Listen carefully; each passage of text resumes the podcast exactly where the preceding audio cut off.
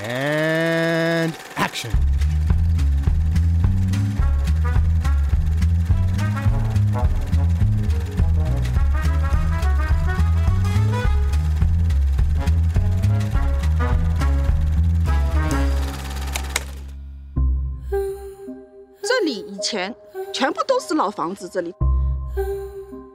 My life is beginning to improve.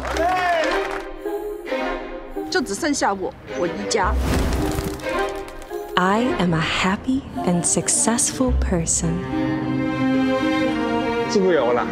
目前从江面上已打捞出一万六千头死猪。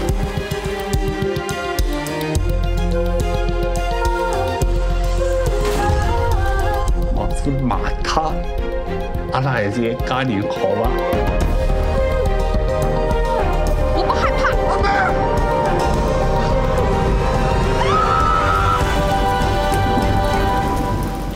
Und Hallöchen und herzlich willkommen zu einer neuen, dritten, vorletzten Zwischenstaffel Directed by. Ich bin der Johannes und der Luke findet's witzig. Hallo. Hallo. Und der Ted ist auch dabei. Hey. Und äh, wie ihr dem Titel der Episode wahrscheinlich entnommen habt, reden wir in den nächsten zwei Episoden über eine weitere Regisseurin, nämlich Kathy Yan. Eine, ja, keine Ahnung, das war relativ spontan, weil ihr Erstlingsfilm Dead Pigs auf Mubi gerade herauskam und dann haben wir uns gedacht, ey, bietet sich an. Cool. Ähm, ich glaube, es, es war ziemlich genau so, glaube ich, Ja. ähm, dass wir uns entschieden haben, sie, sie für die Zwischenstaffel zu machen. Ich meine, ich hatte ihren zweiten Film gesehen, ich wollte den ersten sehen, fand spannend.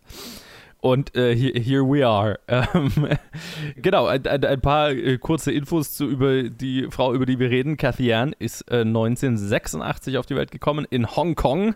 Warum habe ich da ein Fragezeichen? Ist das nicht klar? Hm. Ich weiß nicht mehr, was ich in mein eigenes Konzept reingeschrieben habe. Auf jeden Fall steht in meinem Kon Konzept Hongkong Fragezeichen. Also, naja. Sie, genau, sie, sie lebte in Hongkong, bis sie vier war, zog dann mit ihren Eltern in die Nähe von Washington DC in die USA und ging mit 14 nochmal zurück nach Hongkong, hat dort ihre Highschool beendet und kam dann wieder zurück in die USA für die Uni ist also sehr zweigleisig, was die Länder, das, das Auf, Aufwachsen in unterschiedlichen Ländern angeht. Und sie hat jahrelang als Filmreporterin gearbeitet, bevor sie sich selber ans Filmemachen gemacht hat. Filmreporterin und Filmkritikerin, was ich sehr interessant fand. Sie ist auf die NYU Tisch School of Arts gegangen und hat zwei Filme bis heute gemacht. Den ersten von beiden besprechen wir heute, nämlich Dead Pigs, ein Film, der 2018 auf den Festivals so lief und keinen äh, Distributor gefunden hat, keinen Filmverleih gefunden hat und halt einfach, ja, verschollen, also nicht verschollen war, aber halt einfach niemand hat ihn gekauft, niemand hat ihn, wollte ihn vertreiben, bis äh, jetzt vor kurzem Mubi sich äh, den Film unter den Nagel gerissen hat, äh, sich äh, den geholt hat, was ich sehr passend finde und ihn weltweit rausgebracht hat auf, auf Mubi natürlich. Weswegen jetzt auch so ihr Erstlingsfilm theoretisch weltweit erst nach ihrem zweiten Film rauskam, aber 2018 halt schon so limitiert zu sehen war. Es ist weird. Dead Pigs ist eine chinesisch-amerikanische Produktion. Es spielen mit. Es ist weird, weil auf IMDb ist Sassy Beats als erste gecredited und sie ist halt einfach vier Minuten in diesem Film. Ja, ja ich, ich habe auch gerade nachgeschaut, ja. Aber naja, whatever. In, in, auf IMDb es sind ja nicht so viele, die da gecredited sind. Also Sassy Beats, Mason Lee, Wang, nee, Meng Lee, äh, Archibald C. McCall, der vierte. Holy What? shit. Okay. Äh, David Rystal, Vivian Wu, Hayo Yang und äh, viele mehr. Und der Film spielt. Wird irgendwann gesagt, in welcher Stadt? Ist es Hongkong? Nee. Ja, es ist ich glaub, äh, Shanghai. Shanghai. Ja. Oh, Shanghai war es. Genau, stimmt, es wird gesagt. Äh, genau, der spielt, äh, Film spielt in Shanghai und äh, verbindet so viele unterschiedliche Geschichten, die dann alle irgendwann zusammenlaufen. Wir haben auf der einen Seite eine Frau, die einen eigenen Haarsalon hat und in einem äh, Haus wohnt, das das einzig übrig gebliebene Haus ist in einer gesamten Nachbarschaft, die bereits abgerissen ist. Sie ist die letzte, die noch dort wohnt und sich weigert, ihr Haus zu verkaufen an das Bauunternehmen, das da einen, einen riesigen Wohnkomplex draufstellen will. Und sie legt sich so mit, mit, mit den Architekten und den Bauherren und so weiter an. Das ist so ein bisschen der zentrale Punkt, auf wo dann alles am Ende zusammenläuft. Dann geht es noch um ihren Bruder, der so ein bisschen Geldprobleme hat, sich von unlauteren Leuten äh, Geld geliehen hat, um das in Anführungszeichen zu investieren. Sprich, er ist auf einen Scam reingefallen, das ganze Geld ist natürlich weg und er muss äh, schnell an Geld kommen.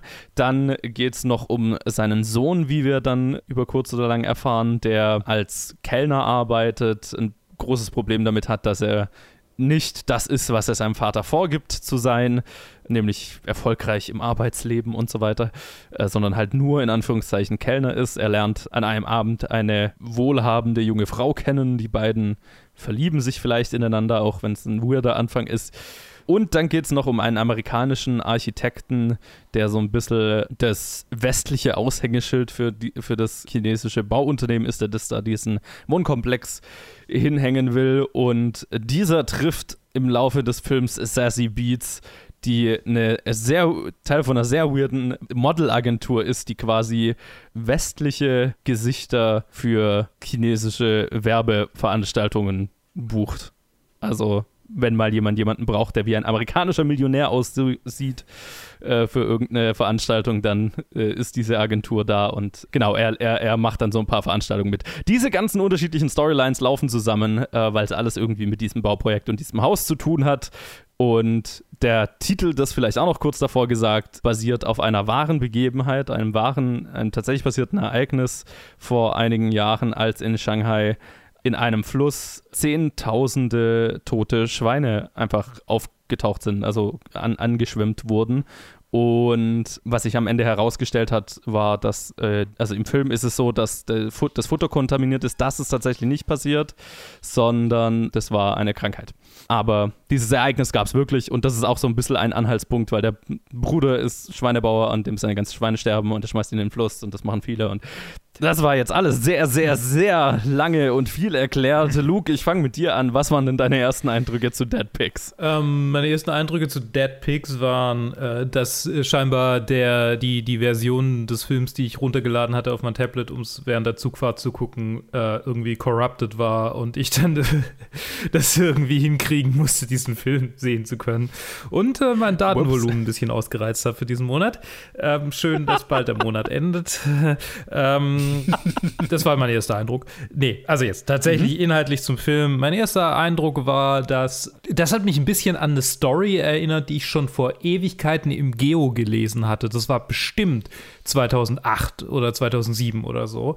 Da, mhm. da ging es im Geo, das meine Mutter abonniert hat, um China und um die Expansion und um äh, darum, wie quasi halt gerade in Shanghai ähm, so uralte Häuser neben gewaltigen, neu gebauten Wohntürmen stehen und dann Leute da irgendwie rausgeegelt werden und auf der einen Seite irgendwie der Straße Leute in extremer Armut leben und quasi noch, also so halb feudal, so fließend Wasser ist ganz neu und auf der anderen Seite mhm. dann halt irgendwie Leute mit wahnsinnig viel Kohle denken, ach, soll ich mir jetzt doch lieber dieses Penthouse-Apartment kaufen oder doch eher das hier?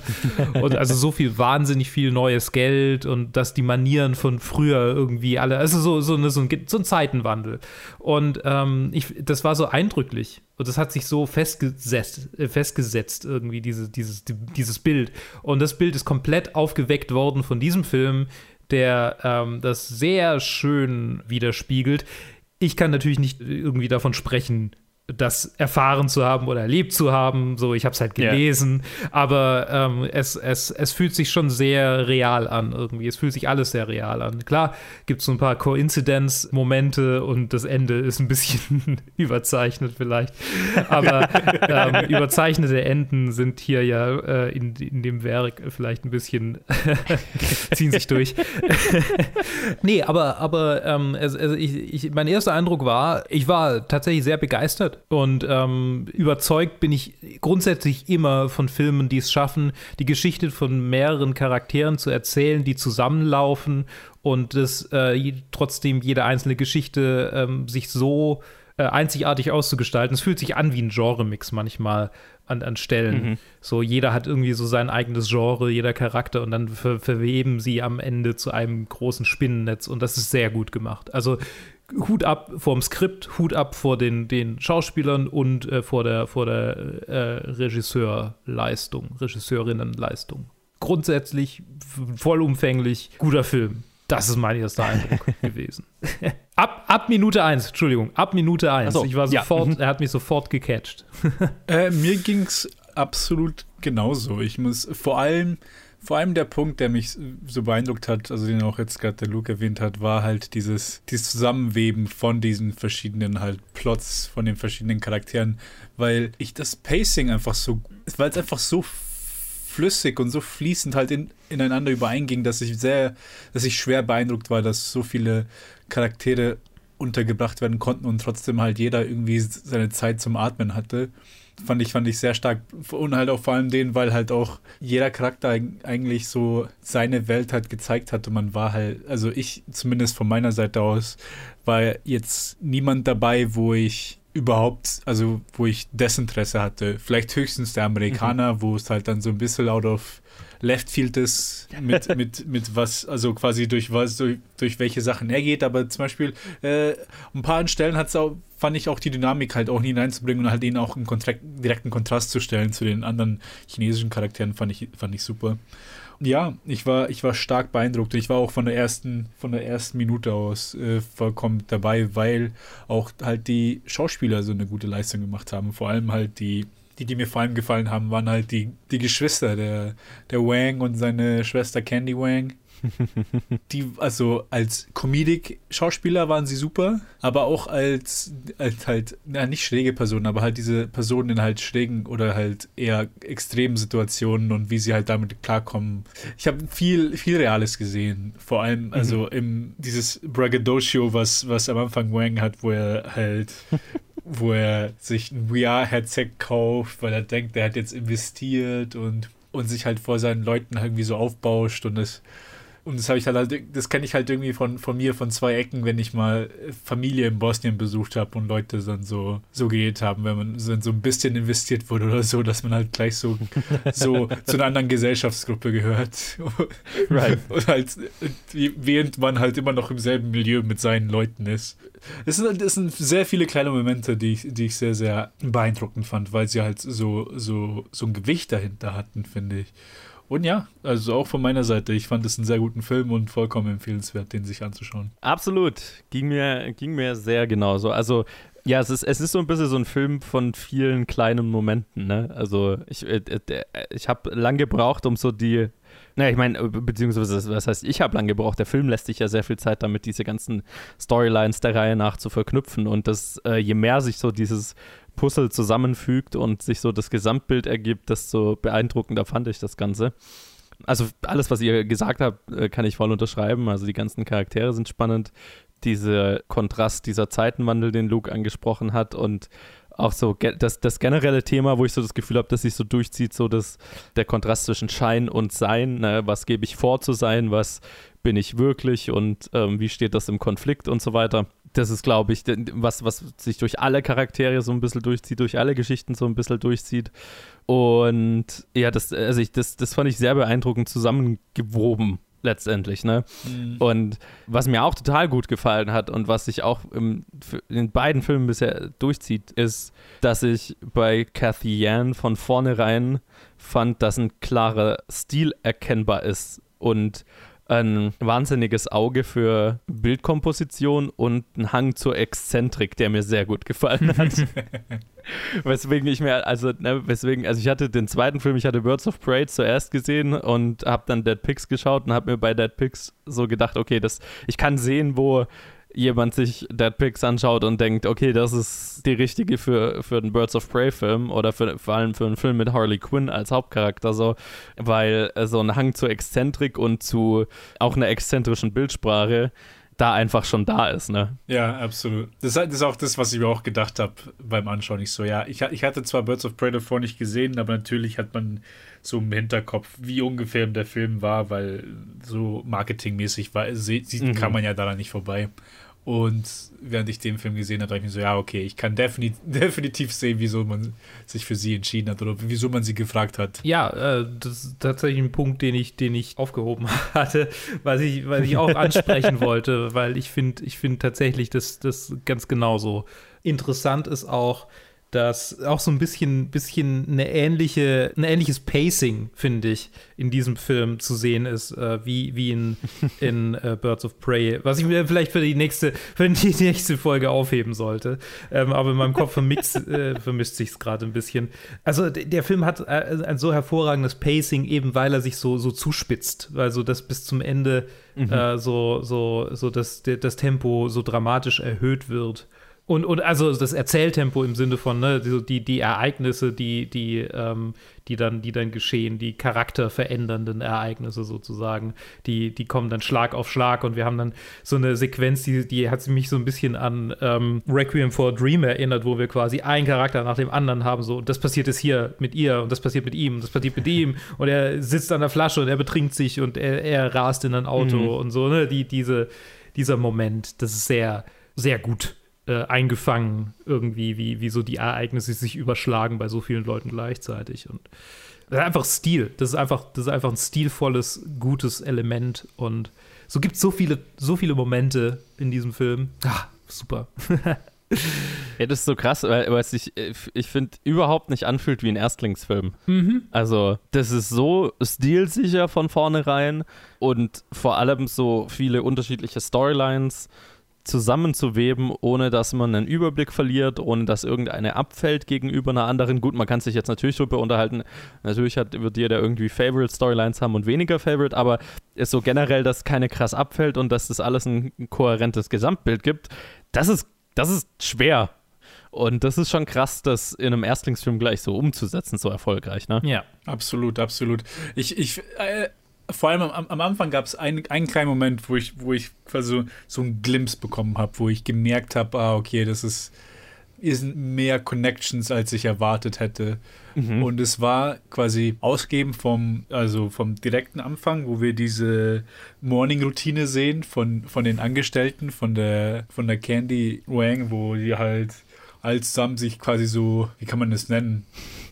halt so eine Motivationsübung machen. Oder? Ja, genau. Und das ist, das ist, äh, das ist, äh, ich weiß nicht, wie typisch es ist, aber ich habe schon öfter davon gehört, äh, mhm. nicht nur China, sondern auch Japan, dass die ja. solche halt Morgenübungen auch unter in, in halt in Unternehmen halt haben. Ich meine, bei Miyazaki hatten wir es ja auch. Ja, ja, genau, genau. Und das war halt, das, das halt noch mit diesem Cheerleader-Style, wo sie halt alle zusammen und auch sehr laut und was ich sehr cool fand, oder auch vor allem mit der, mit der, mit der Candy, die halt dann so quasi auch die Routine im Kopf hat und so ein bisschen so halbert mitmacht. Das war ein, ein schöner Moment. Mhm. mhm. Und dann aber für mich war dann der Moment, wo ich es erkannt habe, war so im Kontrast war dann, als der Architekt in, sein, in die Limo einsteigt und sich seine Self-Help MP3 halt in die, in die Kopfhörer rein, rein tut und so, ja, I'm doing something positive with my life, I'm doing, oder keine Ahnung, was da gesagt wird. Aber was halt im Prinzip der Inhalt halt genau das gleiche ist wie am ganz am Anfang vom Film. Du halt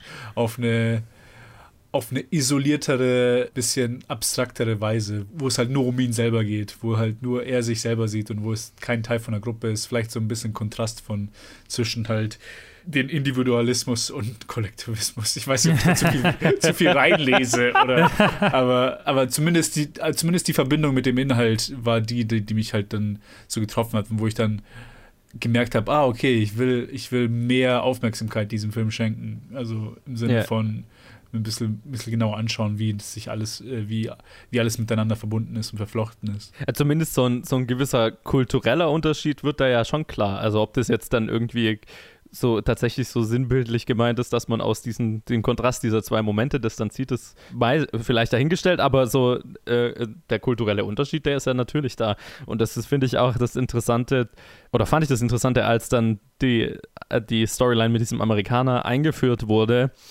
dass man diese Perspektive auch im Film hat. Ne? Und ich habe vorhin gesagt, irgendwie so das Thema, was ich so ein bisschen gesehen habe, so dieses Schein und äh, Vorgeben, was zu sein versus Realität, ähm, fand ich auch interessant, das aus zwei unterschiedlichen kulturellen Backgrounds beleuchtet zu sehen. Ne? Mhm. Ähm, also vor allem, es gibt diese eine Szene, wo der Amerikaner dann irgendwie einen College Kumpel oder Klassenkameraden oder Highschool-Klassenkameraden oder was auch immer trifft. Was ja total so ein, wir versuchen, also so, so ein bisschen schwanzvergleichmäßig, wir, wir äh, äh, was, was kann jeder von uns darstellen und wer ist der, wer, wer stellt mehr dar und so weiter. Mhm. Was ja in, also ne, was, was in dem Fall was sehr Amerika oder was sehr Westliches ist und dann hast du aber die, die ähnliche Varianten äh, bei den ganzen chinesischen Charakteren. Zum Beispiel in dem Sohn, der, wenn er sich mit seinem Vater trifft, einen Anzug anzieht und äh, vorgibt, irgendwie erfolgreich im Arbeitsleben zu sein und so weiter, aber da nicht mit seinem Vater direkt drüber reden kann, was, was wie es ihm eigentlich geht und so weiter. Und der Vater ja selber, der auch ähm, die ganze Zeit vorgibt, Investor zu sein oder whatever. und eigentlich ein sehr, sehr armer Hund ist. Also das gerade diesen Kulturenunterschied fand ich sehr spannend. Ich, ich weiß ehrlich gesagt nicht, ob ich, also ich, ich hatte es gar nicht so interpretiert. Also, dass es so ein Schwanzvergleich-Ding ist. Also, klar, es ist in dem Moment, aber ich glaube, das ist generell ähm, für mich so ein bisschen ein Ausdruck von so einer Entfremdung von dieser, von dieser radikalen Veränderung der Welt um sie herum Mhm. und, und dass quasi jeder irgendwie versucht, in dieser, in dieser Welt einen Platz zu finden und das ist alles. Also, was sie verbindet, ist halt, dass sie alle irgendwie nicht so richtig ihren Platz in dieser Welt haben. So, Mm, äh, ja, eine, mhm. eine, eine, Und alle, aber alle ger gerne vorgeben würden, einen genau, klaren Platz genau, zu genau. Alle, alle haben diesen so, ne? Front, alle, alle glauben irgendwie, ähm, dass sie, dass sie der Welt zeigen, dass sie eine Maske haben, die sie der Welt zeigen können, aber niemand hat so Ja. richtig seinen, seinen Platz gefunden. Sondern jeder, Hm, jeder, hat, ist gut ausgedrückt, jeder ja. hat seinen, seinen Struggle. Ja, das ist, das ist besser ausgedrückt. Ja, aber ja, und das, das ist sehr spannend, wie sich das so durchzieht. Welche waren eure Lieblingsstoryline, Hm. falls es das gibt? Ich glaube, meine Lieblingsstoryline war die von, ach Gott, wie heißen sie jetzt noch? Jetzt äh, muss ich kurz noch nachschauen. ähm, die Lieblingsstoryline war die von dem jungen Wang, also Wang Shen und äh, Xia Xia, Mhm. weil das war irgendwie, die anderen waren alle schon so verfahren und, und keine Ahnung.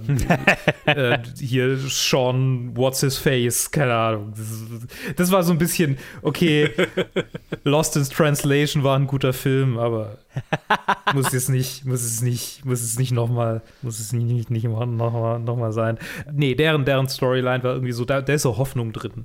Noch. Auch wenn es auch wenn's so hoffnungslos ist, weil, aber vielleicht, vielleicht ist auch so ein bisschen, äh, weil ich, weil ich so mit ihm fühle, weil er sich so voll reinwirft. So, äh, Mhm. und quasi, also für jeden irgendwie alles aufgeben würde, der ihm wichtig ist in seinem Leben. Also sich ne, vor Ja. Autos wirft für seinen Vater. Ja, ja. Und das ist halt, ja, es ist ein, ein, ein ungesunder Charakter, eine ungesunde Art und Weise mit Problemen umzugehen, aber irgendwie auch ein sehr rührender und, ähm, und auch eine rührende Storyline. Auch wenn sie klischeehaft ist, so diese Momente sind klischeehaft, so das mit dem, wo sie, wo sie für ihn aufsteht und ihrem Kumpel irgendwie Wasser ins Gesicht kippt oder, oder wo er, wo er sie auf dem Fahrrad rumfährt. Das ist alles so, ja, aber, aber damit kriegt man mich. Deshalb Lieblingsstoryline, definitiv die beiden. Bei mir ist es halt wirklich ein Spl Vielleicht sind- es liegt auch mehr an den, an, an den Charakteren halt. Bei mir ist es halt wirklich aber ein Split zwischen dem Vater und der, der Tante. Sind- Beide wegen Ja. halt, weil sie wirklich halt so am Ende ihrer jetzigen Welt halt sind und halt irgendwie versuchen. Bei ihm ist es eher so, sich daraus rauszuklauen, weil er halt extrem verschuldet ist. Und bei ihr ist es eher halt das Haushalt, das Heimathaus, da wo sie halt wirklich geboren ist, aufrechtzuerhalten, so das alte Leben aufrechtzuerhalten. Ja. Und halt zudem halt noch, dass es halt die zwei stärksten, komödiantischsten Performances sind im Film, die mir sehr, sehr, sehr stark gefallen haben. Ich habe mich, ich hab mich gerade die ganze Zeit gefragt, okay, woher kenne ich eigentlich, weil die, die Schauspielerin kam mir sehr bekannt vor, Vivian Wu. Ich mir so, woher, Ja. woher kenne ich sie? Und zum einen habe ich letztes oder vorletztes Jahr The Last Emperor angeschaut, wo sie mit dabei war. Aber zum anderen ist es eine komplette Kindheitserinnerung, weil sie bei Teenage Mutant Ninja Turtles 3, wo sie zurück durch die Zeit nach ins feudale, feudale Japan reisen und Samurais werden, ist sie da mit Oh, dabei. Und ich bin so, oh, Die, daher. den wollte ich, ich den wollte ich schon ewig anschauen. Wir haben schon mal im Podcast drüber geredet. Wir haben schon mal Ja, über ja, diesen Film geredet ja. und ich wollte ihn anschauen. Ich habe ihn immer noch nicht gesehen. Ah, Und ich, denke, ich dachte, das war einfach so krass für mich, dass ich mich ans, das quasi, dass ich, dass ich mir immer noch Krass. bekannt vorkam. Aber ja, äh, zu, zurück zum, zu diesem Film. Ja, ich fand einfach die Momente, die sie halt äh, gema gemacht hatten, fand ich sehr, sehr nice, weil vor allem der Vater als eine sehr im ersten Moment federleichte Person gezeigt wird, Mhm. wie, wie er halt, ah, ich kaufe mir das, und dann, dann gehe ich auf meinen Motor, Motorrad, auf meinen Motorroller, fahre ich nach Hause und war eine sehr schöne Szene und dann wird halt gezeigt, auf was für einer halt Messerklinge er eigentlich sich gerade balanciert, um irgendwie Ja. halt aus seiner Situation rauszukommen und wo halt auch er dann halt auch die mitunter so die, die tiefsten Tiefs hatte, wo er zum Beispiel auch interviewt wird und da halt so, so richtig seinen Frust rauslässt und seine Wut und seine Angst. Das sind definitiv die zwei, die zwei Lieblinge bei mir. Und ich fand es sehr cool, diese kleine Szene mit bei der Tante, wo sie sich äh, so einen alten amerikanischen Film anschaut. Und ich habe nicht wirklich drauf geschaut. Also ich, deswegen bin ich Cary Grant. es war Cary Grant, gell? Weil ich, Ja, ich dachte ja. so, oh, ich kenne jetzt seine Stimme einfach. die kenn ich, Nice. die ist jetzt einfach nur jetzt eingebrannt. Jetzt weiß ich, wie er, wie er klingt. Ja, genau. Selbst wenn wir keine Hitchcock-Episode machen, verfolgt er uns. ja, absolut. Aber ich habe den Film auch nicht erkannt. Also meine Lieblingsstoryline war, glaube ich, auch die von dem Sohn tatsächlich. Ich glaube aus demselben Grund, weil man mich mit so einer gut erzählten, süßen Love Story auch einfach kriegt. Und ich fand es schön auf ein äh, so, so ein bisschen umgedreht. Normalerweise hast du irgendwie so den, die Kellnerin, die dann den reichen Prinzen irgendwie kennenlernt. und das ist hier halt mal so ein bisschen andersrum, ne? Ja. Also das Machtgefälle ist andersrum, als es in so einer klassischen Love Story erzählt werden würde. Und das fand ich schön, weil und hat der, der Story auch ein bisschen mehr Wumms gegeben, weil du dann auch so dieses hast, dass er dann, dass er dann die ganze Zeit ja so ein bisschen Gesicht bewahren will und zeigen will, dass er ja sein eigener Mann ist und auch selber Geld verdienen kann und sich, Ja. sich ihr was Schönes kaufen kann und sich um seinen Vater kümmern kann und dann letztendlich keine andere, keinen anderen Ausweg sieht, als halt einfach sich vor Autos zu schmeißen und, und die, die Fahrer abzu, abzuzocken. Und halt, äh, sie hätte im Prinzip ihm einfach die ganze Zeit finanziell aushelfen können. So, ne? Ja. Also diese, dieser, dieser Stolz, das ist nochmal was anderes in, dies, in dieser Konstellation, als andersrum vielleicht wäre. Das hat mich sehr gekriegt, so diese, die, auch die, der, der Sohn, der irgendwie also die ganze Zeit hin und her gerissen, ne? weil ihr will er irgendwie so ein bisschen was vorgeben, dass er was ist, was er vielleicht nicht ist. Sein Vater spielt das sowieso schon die ganze Zeit vor, dass er was ist, was er nicht ist. Gleichzeitig fühlt er sich irgendwie verantwortlich für seinen Vater und weiß, es hat sich so ein bisschen angefühlt wie eine Beziehung zu einem Spielsüchtigen, ne? Mhm. Also du weißt, okay, der, der braucht irgendwo Geld, um zu leben, aber alles, was du ihm gibst, ist halt einfach weg auch so, ne? Das ist halt, er sagt die ganze Zeit, ich geb's dir wieder, ich geb's dir wieder, aber es ist halt einfach so ein schwarzes Loch. Und ja, das hat mich emotional sehr gekriegt. Spaß hatte ich natürlich mit der Tante, mit, mit äh, Vivian Woos Charakter, jede Menge. Sie ist auch so ein bisschen das, das Poster des Films, ne? so das, Ja. das Vorhängeschild, so dieses mit ihren Lockenwicklern und im Bademantel auf dem Dach gegenüber von dem Bagger. Das ist halt, das ist halt so ikonisch einfach. Es, Bild, es, ne? es, gab, es gab einen Charakter in irgendeinem äh, ikonischen amerikanischen Film und ich weiß nicht mehr welcher es war und es war irgendein so ein Kung-Fu-Film äh, und da gab es die. Das ist äh, Kung, Kung Fu, Kung Fu Hustle. Genau. Wo auch die Vermieterin oder so. ja. Aber Was passiert da? Die, die, die, da gibt es einfach eine Figur, die genauso aussieht. Okay, Es, okay. ist, es ist eine Komödie, eine Martial Arts Komödie von Stephen Chow. Mhm. Und mit mitunter, ich weiß jetzt nicht, ob das die Vermieterin ist oder nicht, aber ja, nee, das ist die Landlady. Das kannst du auch bei Fu Hustle auf IMDb nachschauen, wo sie halt auch die ganze Zeit mit der Kippe im Mund, mit den Lockenwicklern und einfach so ein Nachthemd einfach da rumhängt in der, unter den ganzen Männern und aber am Ende halt auch ass kickt. Ja. Ja, gute Verbindung. Ich frage mich, ob es eine Hommage ist. Das mag wohl sein. Das könnte sein. Ein Moment, den ich in der, in der Storyline von dem Sohn, beziehungsweise von der, von Xia Xia, die, ähm, naja, se- seine, seine rei reiche Freundin, so krass fand, es gibt ja den, Mom äh, den Moment, wo sie an diesen Gemüsestand dann irgendwann geht, ne? Den sie vorher im Film zusammengefahren hat und mit der Frau redet äh, von dem Mann, den, also wo sie dann erfährt, dass sie den Typ halt eigentlich gelä- querschnittsgelähmt hat oder sowas, ne? Mhm. Erinnert ihr euch? Das fand ich, war so ein, das war so ein Moment, der aus dem Nirgendwo kam. Ich habe ich hab mich nicht mehr daran erinnert, dass das der Stand war und so weiter. Ne? Ist ja auch bei Tageslicht und so weiter. Und die, so die Realisierung, die also ich habe es quasi mit ihr realisiert, was, was passiert ist und so weiter und habe mich dann erst wieder daran erinnert. Das war so ein Moment, der hat mich mega getroffen.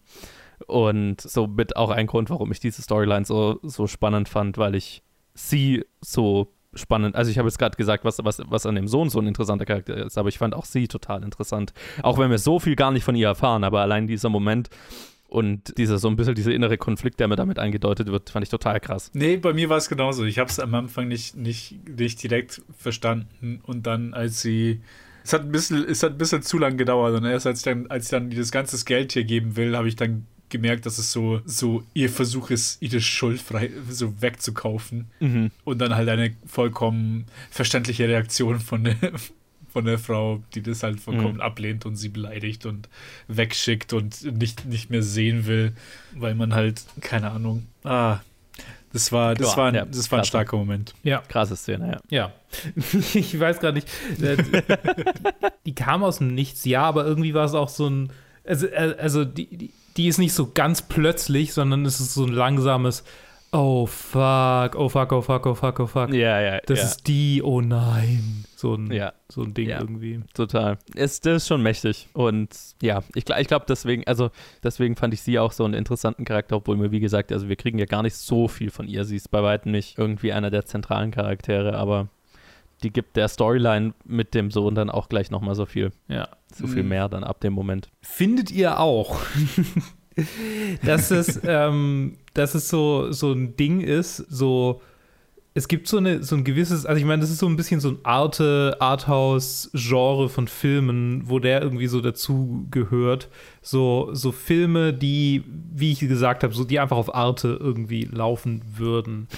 Und dass der Ja. so ein bisschen ein, einfach die ein solcher Film ist in seiner Essenz. Also so, ich kann mir gar nicht, ich kann mir gar nicht vorstellen, dass der Film woanders läuft als auf irgendwie Festivals oder auf Arte oder jetzt halt Mubi. So, sonst, sonst gibt es keinen Ort. Ich meine, Mubi ist schon ein sehr guter Ort dafür, ja. Ja. Wobei ich es, nachdem ich ihn gesehen hatte, schon ein bisschen krass fand, dass er einfach keinen Verleih gefunden hat.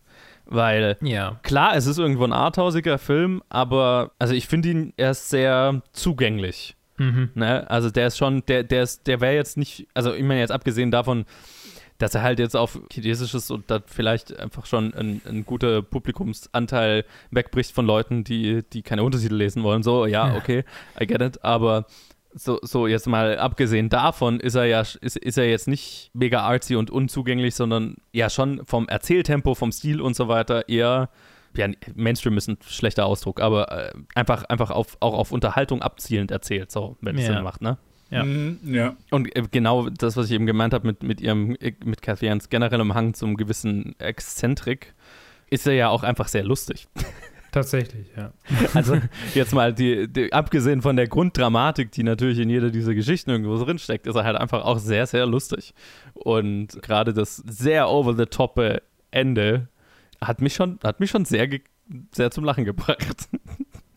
halt einfach der Moment, wo der Film einfach in einer fucking Musical-Nummer endet. ähm, war schon, war mal anders, war, war anders. Und dazu Aber ich halt fand's, noch, ich fand's das- ziemlich geil. und dann kam halt dann noch das Happy End von, ah, der Schuldige wurde gefasst und halt auch dann direkt ins Gefängnis Ja. und so ein schöner, Genau. schöner Wrap-up, ein schönes Hap ja, ja, Happy End. Ja, ja. War ein bisschen zu schön. Es war ein bisschen zu schön. Es war so ein bisschen, okay, hier ist die Traumsequenz.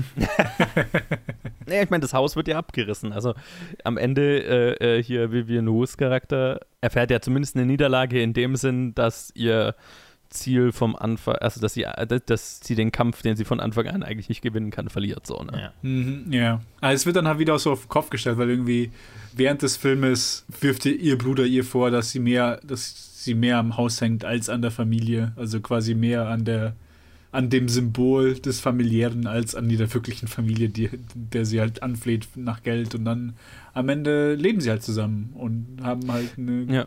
so ein, ein Apartment und, und leben und essen und verstehen sich gut. Das ist dann so, so ein, auch wieder so ein 180 in der, in der Ich mein, Richtung. Es ist ja schon so ein bisschen ihr Charakter-Arc, dass ihr Bruder damit ja irgendwo auch recht hat. Also ist vielleicht ein bisschen extrem formuliert in, an, und emotionalisiert in dem Moment, Mhm. aber ihr Arc ist ja schon so ein bisschen, dass sie halt an einem Symbol festhält und vielleicht den Moment verpasst, um zu realisieren, dass das Symbol nicht alles ist. So, ne? Ja. Und, und er ist ja er ist das genaue Gegenteil. Er versucht die ganze Zeit äh, Teil von einem gesellschaftlichen Wandel zu sein, der ihn eigentlich schon überholt hat, so vielleicht ein bisschen. Mhm. Und ja, den er sich ja auch gar nicht leisten, also den er sich gar nicht, also der, der, von dem er nicht Teil ist. So, ne? Er versucht Teil von was zu sein, was er nicht ist. Und letztendlich ist ja das, wo, wo sie beide enden, irgendwie ein Kompromiss zwischen beidem. Ne? Also er äh, ist dann irgendwie in einer stabileren Situation und ist in einem modernen Apartment und bla bla bla. Ähm, nimmt so ein bisschen an diesem gesellschaftlichen Wandel teil und ähm, sie hat halt zwar nicht mehr ihr Haus, aber ihre Familie. So, ne? Also es, irgendwo trifft sich so die, die, diese beiden Extreme, die sie am Anfang sind, so in der Mitte und das ist dann so das semi-Happy End, das sie halt haben, ne? Ich- de- Deswegen, ich glaube, deswegen hat, weil, weil dieses Doppelpack, deswegen haben mir auch jede, jede Geschichte, also jede Storylines wahrscheinlich am meisten gefallen, weil, Mhm. weil es so halt wirklich von dem, von allen denen sind es die beiden, die halt dann irgendwie am meisten miteinander verflochten sind. Weil ich meine, wir haben ihn jetzt noch kaum erwähnt, bis auf irgendwie so Schnipsel, aber halt die Storyline von Amerikaner war halt echt, ich glaube, es war halt die schwächste und also in meinen Augen im Vergleich, also nicht das nicht schwach, sondern einfach nur schwächste im Vergleich. Sure, ja. Ja, ja, ja, also de- dem würde ich sicher zu- zustimmen. Wobei ich seine Storyline, wie gesagt, auch sehr interessant fand, weil sie halt einfach noch eine andere Perspektive mit sich bringt. Also diese, diese, diese Kultur-Clash-Perspektive. Ich meine, äh, Lost in Translation wurde angesprochen. Das ist, das ist da sicherlich mit irgendwo mit drin. Ich habe mich die ganze Zeit, bei seiner Storyline habe ich mich die ganze Zeit gefragt, was genau ist seine Aufgabe da? Und schnallt er, was seine Aufgabe ist? Weil es gab so ein paar Szenen, da hatte ich das Gefühl, er ist halt auch für diese Architekt für dieses Bauunternehmen, für das er arbeitet, halt auch nur irgendwie so das westliche Poster-Child. Also auch nichts anderes, als was er dann für diese Agentur macht, weil so richtig ernst genommen wird er ja gar nicht von den ganzen Leuten, für die er da arbeitet, oder? Ich hatte komplett diesen Eindruck. Irgendwie, also von Anfang an kam es einem so vor, dass er mehr halt einfach nur dieser, das westliche Gesicht ist, das die halt noch mit dabei haben wollen. Und Ja. deswegen auch so dieses übertriebene, ihn, ihm applaudieren für nichts. Auch Sachen so, ja, ich gehe mal mit dir reden und halt alle stehen auf und so, oh, Ja, genau so. bist unser Retter.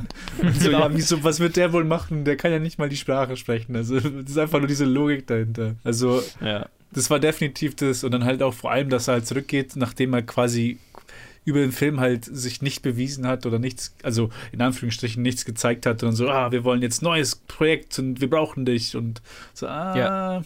Hm, Naja, es ist halt, es ist halt auch, ne, wenn- wenn- wie, wie dieses Thema, was wir vorhin äh, gesagt haben, so dieses Schein und also er, er spielt im Prinzip so eine Rolle von einem erfolgreichen Art Architekten, ne? Ja, ja, und man ist das ja, ich meine, diese, diese, die Szene, wo er seinen alten Schul- oder Studienkameraden trifft, dann wird ja auf eine gewisse Weise impliziert, dass er womöglich auch gar nicht Architekt geworden ist. Ja, Und ja. deswegen so tut, als ob er einer wäre in China und nicht in den USA. Eigentlich eine sehr traurige Geschichte. Ja, Ja. Schön.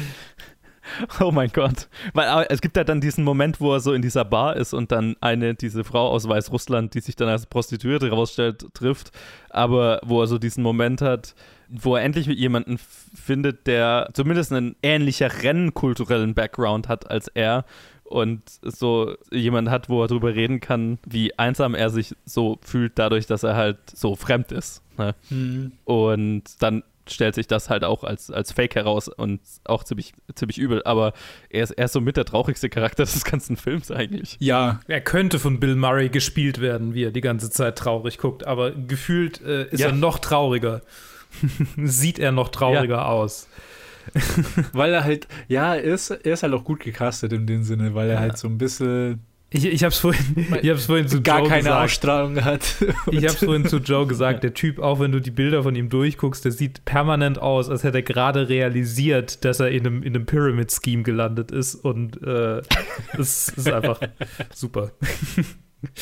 Und äh, der Moment, wo er dann am Ende im Aufzug ist und die ihm das nächste Projekt anbieten, ist ja so ein bisschen so ein Moment. Ne? Ja. Also da hatte er diesen, diesen, diese Realisierung, okay, ich habe, also ich bin halt einfach hier nur der, bin das Model. Ja. bin das westliche Gesicht, weil die machen westlich inspirierte Bauprojekte und brauchen halt jemanden, der, wo sie sagen können, okay, der ist quasi unser, unser Verkaufsargument dafür, unser Exot sozusagen. Und letztendlich macht er für diese Baufirma halt nichts anderes als, als für die Modelfirma für Sassy Beats. Ne? In, insofern, insofern ein, ein wahnsinnig poetischer Moment eigentlich, äh, als er mit der Prostituierten konfrontiert ist, die, ne, ich meine, er macht ja auch nichts anderes. Das ist richtig, ja. wow. Nice. Verkauft seinen Körper. Sein Gesicht. Ja. Für mich war das so out of nowhere, Sassy Beats zu sehen in dem Film. Weird, ne? so, okay, also auch wo die, also wenn das, naja, der Film kam jetzt 2018 raus bei so Festivalfilmen, da war er vielleicht sogar erst 2016 gedreht, kann, kann also sein, das war dann zu einer Zeit, wo sie noch nicht groß war und wurde dann irgendwie kurz nach dem Film und zwischen Dreh Ah, ja. und Release das, was Bevor sie sie heute bei ist. Atlanta aber, war. Ja, ja, ja, und halt in, keine Ahnung, Deadpool und ja, ja äh, was sie halt alles gemacht hat. Warum fällt es mir auch gerade nicht ein, egal. Joker. Joker? Oh, ja, ja, okay. mm. Mm. Ah, das tut mir immer noch leid für sie, die, die Rolle, die sie da hatte. Sollte nicht lachen, aber es ist schon ein bisschen, bisschen witzig. Ich weiß nicht warum, aber es ist so, es ist so ein, so ein Desaster, die, die Rolle. Sie ist einfach viel zu gut dafür. Ja. Was eine Verschwendung einer guten Schauspielerin. Wusstet ihr, dass sie, dass sie, dass sie äh, in Deutschland aufgewachsen ist? Nee. Ich glaube sogar geboren ist. Gerade gesehen, German American. Nein, wusste ja, ich nicht. ja, ja. Die, die spricht fließend Deutsch. Ich habe in irgendeiner Late-Night-Show Eine, mal. eine Berlinerin. Ja, ja, genau. In irgendeiner Late-Night-Show hat sie einfach angefangen, Deutsch zu reden. Du hörst es ja Leuten an, ob sie muttersprachlich sind oder ob sie irgendeinen Akzent haben. Und sie spricht halt einfach akzentfrei. Und es war so ganz weird. so, Super. aber lustig. Deswegen eigentlich heißt sie Beetz, ne? Also, Beats! Oh Ja. Gott, ich habe ein Kumpel von mir hat genau diesen Nachnamen. ja, ja, ja. genau mit dem Das, TZ. man, man kennt es halt immer nur als Beats, aber sie heißt halt einfach Sassy Beetz. Doppel-E, TZ, ja, Mann, ja. Ja, ich glaube, ihr Vater ist deutsch, wenn ich mich recht erinnere. Äh, nice. Ja, Berlin-Mitte. cool. Ja, ja äh, Ich sie, hab auch- ist, ist sie, ja. Mhm. Ja. Nee, ich hätte gerade hätt Thema gewechselt. Ganz, sag ruhig. Ja, Wechsel ruhig. Ich wollte eigentlich nur sagen, ich hätte sie gerne in mehr, mehr Momenten gesehen. Also einfach, weil ich sie gut finde. Aber wechsel das Thema absolut. bitte. ähm, was ich auch gemacht habe, nachdem der Film zu Ende gegangen war, ist nachzuschauen, ob diese europäisch inspirierten Kopien wirklich ein Ding sind, Mhm. was sie wirklich machen. Weil, weil mir auch nicht wirklich bewusst war, auch von dem Market, also quasi quote unquote Marketing im Film, das sind es jetzt wirkliche Städte, die sie bauen, so wirklich Stadtgrößen Städte oder sind es, sind es nur so Stadtteile und am Ende habe ich es sind halt wirklich so ein Haufen Stadtteile innerhalb von Ja. großen, also von großen chinesischen Städten und große chinesische Städte sind halt mittlerweile größer als überall anders auf der Welt. Ja. Und es war wirklich so, so Mini-Paris mit einem Eiffeltower, so auch, auch eins habe ich gesehen, so, eine, so ein österreichisches Dorf, das sie nachgebaut Ja. haben und einfach so richtig random, einfach nur viele Sachen, die sie halt da, da kopieren, was halt. Was Ja, so Imitation is the highest ist. form of flattery, ne? Ja. Ja, ja, also auch am Anfang, wie so, oh, wir, wir bauen jetzt hier die, die Familia Sagrada aus Barcelona hier Mhm. hin, die nicht mal dort fertig ist. ah, Ja, sehr, sehr weird zu sehen, aber ich meine, das ist halt äh, die, deren Form von Exotizismus. Sagt man das im Deutschen so? Exotisch sein. Sure. aber ich weiß, was du. Ja, Von, ja, nein, also wenn du halt, ähm, ja, was bewusst für das, für das Zielpublikum Exotisches Mhm. Ja. äh, inszenierst, aufbaust, äh, whatever. Also wenn in Hollywood-Filmen ein asiatischer Charakter vorkam früher und dann äh, mit äh, asiatischer Musik unterlegt war und so weiter, weil es was berüchtigt Exotisches dann hatte und so weiter. Einfach weil das amerikanische oder das westliche Publikum dann äh, gewisse Assoziationen und so weiter dazu hatte. Oder weil, Mhm. wie man die James Bond-Filme, äh, keine Ahnung, in der Karibik gedreht haben und so weiter, einfach weil das Publikum exotische Orte sehen wollte. Und mein, das ist halt die chinesische Version davon. Die bauen halt dann westliche Städte oder Stadtteile nach, zum Beispiel. ja, das ist interessant. Es hat auch ein bisschen was von, von, von Europa Park. So. Ja. So einfach eine, eine, eine Nach. äh, Es ist, so, es ist so ein weirdes Gefühl, weil wir als, als westlich, westlich geborene Menschen es so, so gewohnt sind, irgendwie, dass das alles so andersrum, wie du be beschrieben hast, so der asiatische Charakter mhm. taucht auf und es kommt das ja, und so, so, so sollte es doch eigentlich sein und hier ist es andersrum. hier ist die westliche Welt. Es ist glaub, weird, wenn wir der Exoten-Charakter genau. sind. Deshalb mag ich auch weil wir Anime. Das nicht gewohnt sind. Ich liebe das in Anime, ja. wenn, das, wenn das da passiert. So, wenn, wenn dann jemand plötzlich so schlecht Deutsch spricht, so Attack on Titan-mäßig. so. Ne? Ach, super. es ist sehr geil. Ich liebe es auch, wenn, wenn man in anderen oder in Filmen aus anderen Kulturen, als wir es gewohnt sind, ne, irgendwelchen westlichen äh, äh, Filme machen, sondern Filme aus anderen Kulturen, dann andere Kulturen repräsentiert sieht. Also wenn man jetzt, keine Ahnung, in einem amerikanischen Film, äh, in einem, in einem japanischen Film einen amerikanischen Charakter hat oder einen chinesischen Charakter, weil wir ja immer nur hauptsächlich die amerikanische Sicht auf alle einzelnen Nationen und Kulturen dieser Welt haben oder zumindest eine westliche Sicht. Und einfach auch zu sehen, keine Ahnung, wie ein japanischer Film einen chinesischen Charakter äh, darstellt und was da die Klischees sind und so weiter, die dann bedient werden und so weiter, ist total faszinierend, weil es halt so ein riesiges Feld an, wir stereotypisieren uns alle gegenseitig aufmacht, das total spannend ist. Ja, absolut. Und da ist, da ist das Anime-Beispiel immer so cool. Wenn Mhm. es immer mal so welche Animes sind, die in, in, in quote-unquote Real World spielen und dann ist der Amerikaner halt immer irgend so ein blonder Muskelprotz mit der mit der USA-Flagge als T-Shirt oder als, als auf der Cappy oder was auch immer. Oh, ich hatte es gerade in, in den Godzilla-Filmen, in den alten, die ich gerade anschaue. In ein, einem Film ist es, hast du dann irgendwie, der spielt zum Kalten Krieg und dann ist quasi, äh, greift Godzilla, glaube ich, Tokio an. Und dann hast du einen amerikanischen, also dann wird quasi die Sowjetunion und die Amis treffen sich dann, um zu beschließen, ob wir jetzt und, und beide Nationen sagen, okay, wir müssen jetzt Tokio mit einer Atombombe bombardieren, um Godzilla loszuwerden. Und dann hast du so die, Amerik äh, die, die japanische Sicht so von wegen, ey, wir wollen keine Atombombe mehr bei uns haben und wollen aber auch Godzilla los haben. Und dann hast du diese, also quasi die japanische Sicht auf die Sowjetunion und auf die Amis und äh, gleichzeitig deren Bild auf, äh, also deren, deren Trauma von dieser, von, von, den Atomangriffen und so weiter. Äh, total faszinierender, faszinierender Film. Einfach, einfach nur auf dieser Ebene. Und da, da habe ich mir das les äh, letztens mal gedacht. Deswegen kam es mir hier bei diesem Film wieder. Mm-mm. Also auch einfach zu sehen, wie, wie die Stereotyp halt so einen Ami darstellen Mhm. und einen, einen Russen und ja, sehr lustig, sehr lustig. Ja, ich glaube, das ist ist eine, eine klare Empfehlung von uns allen. Ich glaube ja. Wenn ihr, wenn ihr, wenn ihr Mubi habt, schaut euch diesen Film an. Hey. Und wenn nicht, holt euch Mubi, weil es ist, es ist schon ganz, ganz cool. Ja, Mubi ist ein cooler Streamingdienst und vor allem seitdem die, also es gibt, äh, Mubi war ja immer so dieses, okay, es gibt, die haben genau 30 Filme und jede, jeden Tag geht einer weg und ein neuer kommt dazu. Inzwischen haben sie ja aber auch eine eigene, also Filme, die permanent bleiben oder halt, also wie eine eigene Mediathek, einen eigenen, Mhm, ja, eine, was eine Plattform wie jeder andere Streamingdienst auch. was es, was es sehr weniger stressig macht, sich, sich, zu Ich überlegen. meine, du hast immer noch so die, die, die innerhalb von 30 Tagen weg sind, aber so generell haben die inzwischen eine sehr, sehr geile Auswahl an Ja. Klassikern und Indie-Filmen. und die ist immer noch klein genug, um eine überschaubare Auswahl zu haben. Ja.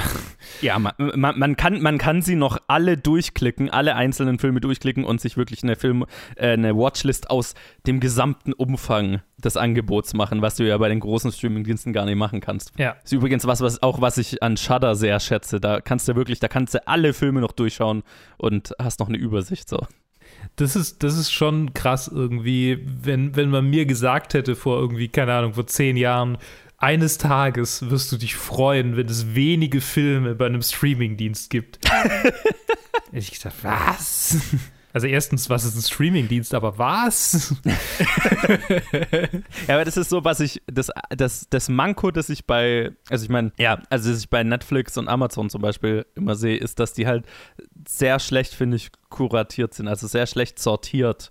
Es ist wahnsinnig, also dadurch, dass es halt alles so Algorithmus, ich zeig dir nur, was du sowieso schon magst, organisiert ist, ist es sehr schwer, eine Übersicht zu kriegen, was die überhaupt haben. Also ich fände es zum Beispiel sehr geil, wenn du da nach Genres zum Beispiel sortieren könntest. Und zwar klar, wo du dann alle Filme dieses Genres findest oder nach Release-Jahren oder so. Okay, ich, Das wär's. Alle 80er Jahre Filme sind hier in dieser Liste und so, ne? Das ist halt auch die, das ist aber auch die Sache bei, also im Vergleich Mubi und zu denen ist, dass halt die Auswahl an Filmen, die älter als 30, 40 Jahre sind, ist verschwindend gering. Vor allem in Deutschland. Also in, generell bei Amazon und Netflix, aber auf dem deutschen Streaming-Markt an klassische Filme zu kommen, ist quasi unmöglich. Das ist ein ernsthaftes Problem. Ich, ich sehe es halt immer, wenn, wenn ich, keine Ahnung, für die Hitchcock-Episoden oder auch bei Top 250 nach, nach älteren Filmen und so weiter suche, äh, wo man die auf einem deutschen Streamingdienst schauen kann, hast du einfach ganz oft gar nicht. Und se selbst richtige Klassiker sind super schwer zu kriegen. Während auf dem amerikanischen Streamingmarkt hast du sie alle irgendwo. Mhm. Ja, ja, genau. Das ist schon echt ein Manko hier. Ja, es ist extrem enttäuschend. Und Deswegen Mubi. Ja, deswegen Mubi, holt euch das. Vielleicht bringe ich sogar meine Mubi-Episoden zurück. Nach was, eineinhalb Jahren. ja, genau. Nee, dafür habe ich gerade keine Zeit. Ich meine auch das große, ich, jetzt da wir schon darüber reden, dann will ich es auch mal loswerden. das große Problem bei Netflix, also vor allem bei Netflix, weil ich mich da am meisten das bis jetzt gesehen habe, ist halt auch, dass der Algorithmus halt einfach nicht funktioniert mit den Sachen, die sie dir halt vorschlagen. Wenn ich das Mhm. vergleiche mit den Sachen, die mir auf Spotify zum Beispiel vorgeschlagen werden, ist es nicht nur Musik, die ich schon mag, sondern halt wirklich, ich entdecke, ich könnte jeden Tag neue Musiker entdecken, die genau zu mir passen und die mir auch vorgeschlagen werden, weil es halt viel differenzierter halt da aufgebaut ist. Bei Netflix ist halt so, keine Ahnung, ich klicke Like auf einer Komödie oder auf einen Stand-up und dann wird mir jeder Ja. einzelne Stand-up, der rauskommt, mit mir empfohlen, obwohl überhaupt Ja. nicht irgendwie unterschieden wird, was ist das und was ist das andere und als ob das irgendwie alles auf derselben Schiene wäre. Ja. Anyway, Ja, ja. das war mein Mini-Rant. Geht mir, geht mir sehr ähnlich. Also das, deswegen finde ich es auch so kompliziert mitzukriegen, was auf den Plattformen rauskommt und Ich glaube, das hängt großteilig damit zusammen, dass Musik einfacher algorithmisch zu kategorisieren ist, also Musikgeschmack als Filmgeschmack. das mag stimmen, ja. Ja, wahrscheinlich. Dann sollen sie Ja. halt mehr Arbeit drin reinstecken. Ja, also halt einfach, also was ich mir halt zum Beispiel, also wenn ich jetzt, wenn ich jetzt Netflix organisieren dürfte, wie ich es wollte, dann würde ich halt einfach, so wie es jetzt halt, keine Ahnung, der Criterion Channel oder so macht, würde ich ein paar Leute anstellen, die wirklich händische Auswahlen treffen. Also dann kannst du dir, oder zum Beispiel, du holst dir ein paar Filmkritiker jetzt als, als Beispiel und die stellen ihre Empfehlungen auf Netflix zusammen und dann vielleicht ein paar Filmemacher oder was weiß ich. Und dann hast du wirklich so kuratierte Listen oder du sagst, okay, äh, die, die besten Horrorfilme aus den 80ern oder so weiter. Also wirklich so spezifische Listen. Das können ja ein Haufen sein und die kannst du dann suchen und so weiter. Aber es wäre so viel einfacher, dann einfach einen Überblick über bestimmte Sektionen der Inhalte zu kriegen, äh, wenn es ein bisschen händisch organisierter wäre. Mhm. Ne? Ja. Und, und, und du würdest dadurch halt so ein bisschen dieses, ne, weil du ja äh, dann in Netflix ja auch in so eine Filterbubble fallen kannst, ne, wenn du halt viel Komödien geschaut hast, dann werden die halt Komödien angezeigt, du schaust halt mehr Komödien und so weiter. Und dann würdest du ja nie auf einen älteren Film kommen oder auf einen Film, der dir vielleicht gefallen würde, aber halt der jetzt zufällig nicht diesem Algorithmus entspricht, dann würdest du das so ein bisschen brechen, dadurch, dass du noch einen Menschen irgendwo hast, der Filme empfiehlt. Und das war meine Predigt für heute. Ja. Deswegen Mubi oder der Criterion Channel. Holt euch das. Ja. Wertvoll. Okay. Ich würde mal sagen, ich glaube, ihr, ihr, ihr, ihr habt rausgehört, dass wir alle äh, Dead Picks sehr gut fanden. Ich glaube, da sind wir uns Ja, einig. definitiv. Ja, ein klasse Debüt. Ein klasse, auch, ein, ein, auch ein klasser Film, auch an sich. Sehr äh, stilsicher, sehr exzentrisch und noch exzentrischer und noch stilistischer, äh, stilistisch extremer geht es dann in der zweiten und letzten Episode dieser Unterstaffel weiter, wenn wir über Birds of Prey or the Fantabulous Emancipation of Harley Quinn reden oder wie er auf Deutsch hieß Birds of Prey, the Emancipation of Harley Quinn. cool. Wir hatten, das DCU hatte Lä- Länge bereits vor dem Snyder Cut. Und der Witz ist jetzt ganz schön dated, weil der Snyder Cut ist schon eine Weile Der- raus. Aber hey, ich habe ihn noch nicht zum, gesehen. Zum, zum, Zeitpunkt, zum Zeitpunkt dieser Aufnahme habe ich ihn an diesem Tag gerade oh gesehen. mein Gott. Ja, ich muss ihn noch anschauen. Zum Zeitpunkt dieser Aufnahme habe ich immer noch Angst, mich mir den anzuschauen diese Woche. Nice. Äh, vielleicht Ja. reden wir in der nächsten Episode drüber. Wie Ich sage auf jeden Fall danke Ted, danke Luke, dass ihr dabei seid. Gerne, gerne. Viel, ja, natürlich. Danke, dass ich dabei sein darf. Ah ja, mh, ist ein Privileg und äh, wir hören uns dann in der nächsten Episode. Bis dann. Tschüss. Ciao.